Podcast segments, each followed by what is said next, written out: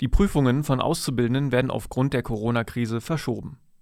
So entschieden Industrie- und Handelskammern. Die für April und Mai geplanten Prüfungen sollen nun im Juni 2020 stattfinden. Davon betroffen seien 210.000 Auszubildende